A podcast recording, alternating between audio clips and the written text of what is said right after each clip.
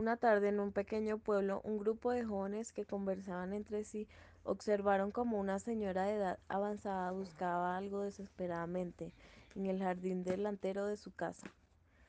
Los jóvenes se acercaron a preguntar qué le ocurría para ver si la podían ayudar. Perdí mi anillo más valioso en este jardín. Los jóvenes se dispusieron a ayudar y comenzaron a buscar el anillo. Un rato después de buscar, uno de los jóvenes dijo, Señora Sheila, este jardín es muy grande y el anillo muy pequeño. ¿Podría decirnos más o menos en qué parte se le cayó y así poder concentrarnos en esa zona para ver si lo encontramos? La anciana levantó la mirada, señaló hacia su casa y respondió. Tienes razón, el anillo se me cayó dentro de casa.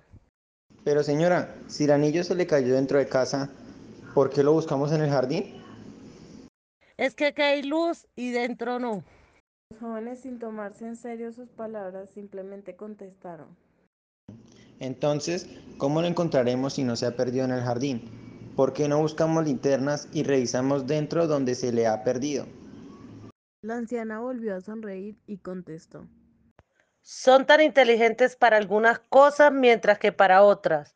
¿Por qué no usan esa inteligencia en ustedes mismos? Y soltó un suspiro. Tan inteligentes para las cosas pequeñas. ¿Cuándo vais a emplear esa inteligencia para vuestra vida interior? Miles de veces todos ustedes buscando desesperadamente en el exterior. Continuó diciendo.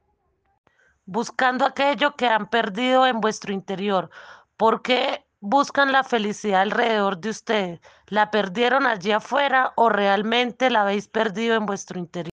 Los jóvenes conmocionados no dijeron nada y simplemente asintieron. Esto es lo que nos suele pasar a todos en nuestras vidas. Vivimos tan inmersos en buscar fuera de nosotros y nos olvidamos que la esencia del bienestar está dentro de nosotros y nada más.